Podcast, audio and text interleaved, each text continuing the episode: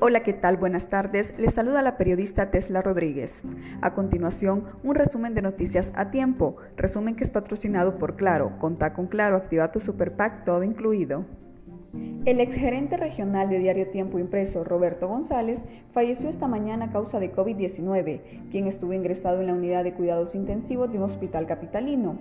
La noticia de su muerte la dieron a conocer sus familiares y amigos a través de publicaciones en redes sociales. El exministro de Salud, Enrique Octavio Samayoa Moncada, murió esta mañana por COVID-19 en un centro asistencial del municipio de San Pedro Sula. La información fue confirmada por el presidente de la Asociación de Médicos del Instituto Hondureño de Seguridad Social de esa región. Las Fuerzas Armadas de Honduras iniciaron la distribución de las maletas electorales para las elecciones primarias del próximo domingo. Dichas maletas serán llevadas hasta los centros de votación a nivel nacional. La consejera del Consejo Nacional Electoral, Rixi Moncada, solicitó a la presidenta de ese órgano electoral a evitar una catástrofe con miles de personas que no podrían votar en las elecciones primarias del 14 de marzo. Según denunció Moncada, el Registro Nacional de las Personas no solucionó los errores del Censo Nacional Electoral y por esa razón miles de hondureños no podrían ejercer el sufragio. El coordinador del Partido Libertad y Refundación, José Manuel Zelaya Rosales, denunció que el Partido Nacional se niega a incluir a más de 300.000 personas ya empadronadas en el registro electoral.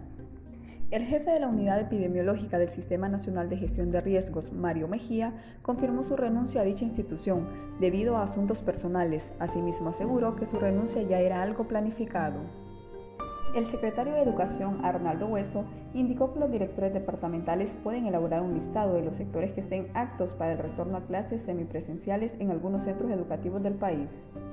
La periodista Alejandra Rodríguez regresó al mundo de los medios de comunicación luego de haber salido del canal Que Hubo TV, quien se integró al medio sanpedrano EDN TV, donde fue nombrada la jefa de prensa de dicha área. Hasta aquí nuestro resumen de noticias a tiempo, patrocinado por Claro. Conta con Claro, activa tu Super Pack todo incluido.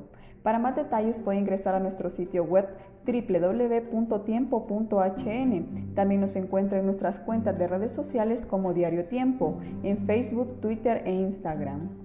Les habló la periodista Tesla Rodríguez. Espero esté disfrutando de una deliciosa taza de café y recuerde que el secreto de un buen café es con quien lo comparte. Tengan buenas tardes.